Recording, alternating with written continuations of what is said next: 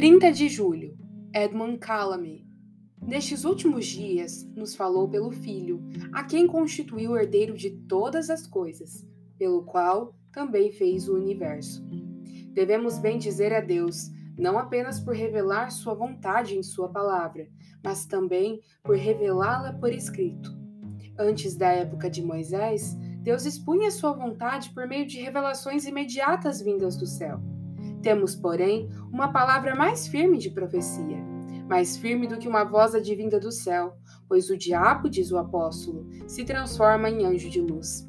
Ele faz aparições e revelações. Ele é o imitador de Deus e, ao imitá-lo, aparece aos seus discípulos e os faz crer que é Deus quem aparece, não o diabo.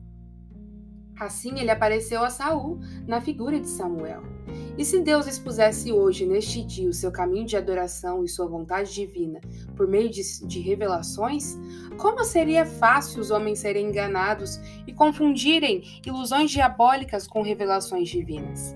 Devemos, portanto, bendizer a Deus pela palavra escrita, que é mais firme e mais segura que uma revelação imediata. Há algumas pessoas propensas a pensar que se um anjo pudesse vir do céu para revelar a vontade de Deus a elas, o impacto seria maior do que a palavra escrita. Mas eu pediria a tais pessoas que estudassem a conversa entre Abraão e o homem rico. Eles têm Moisés e os profetas. Verso 29. Se não os ouvem, também não ouvirão qualquer um que saia do inferno ou desça do céu porque é o mesmo Deus que fala por meio de Sua palavra escrita e por uma voz vinda do céu. A diferença está apenas na vestimenta exterior.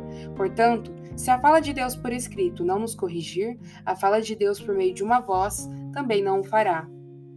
Ó, oh, que Deus seja muitíssimo bendito pela palavra escrita. Devemos nos apegar a ela, sem esperar quaisquer revelações de novas verdades advindas do céu, mas repetir as palavras do apóstolo. Mas ainda que nós, ou mesmo um anjo vindo do céu, vos pregue evangelho que vá além do que vos temos pregado, seja anátema. Que possamos bem dizer a Deus pela palavra escrita, e assim lê-la, estudá-la, meditar nela todos os dias das nossas vidas.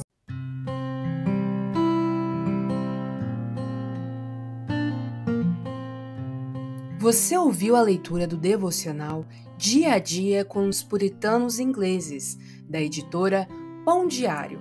Uma leitura que você encontra aqui no Devoção Diária. Que você possa estar sendo abençoado por essa leitura e compartilhar com outras pessoas, para que elas também possam ser edificadas. Que Deus abençoe o seu dia na presença dEle.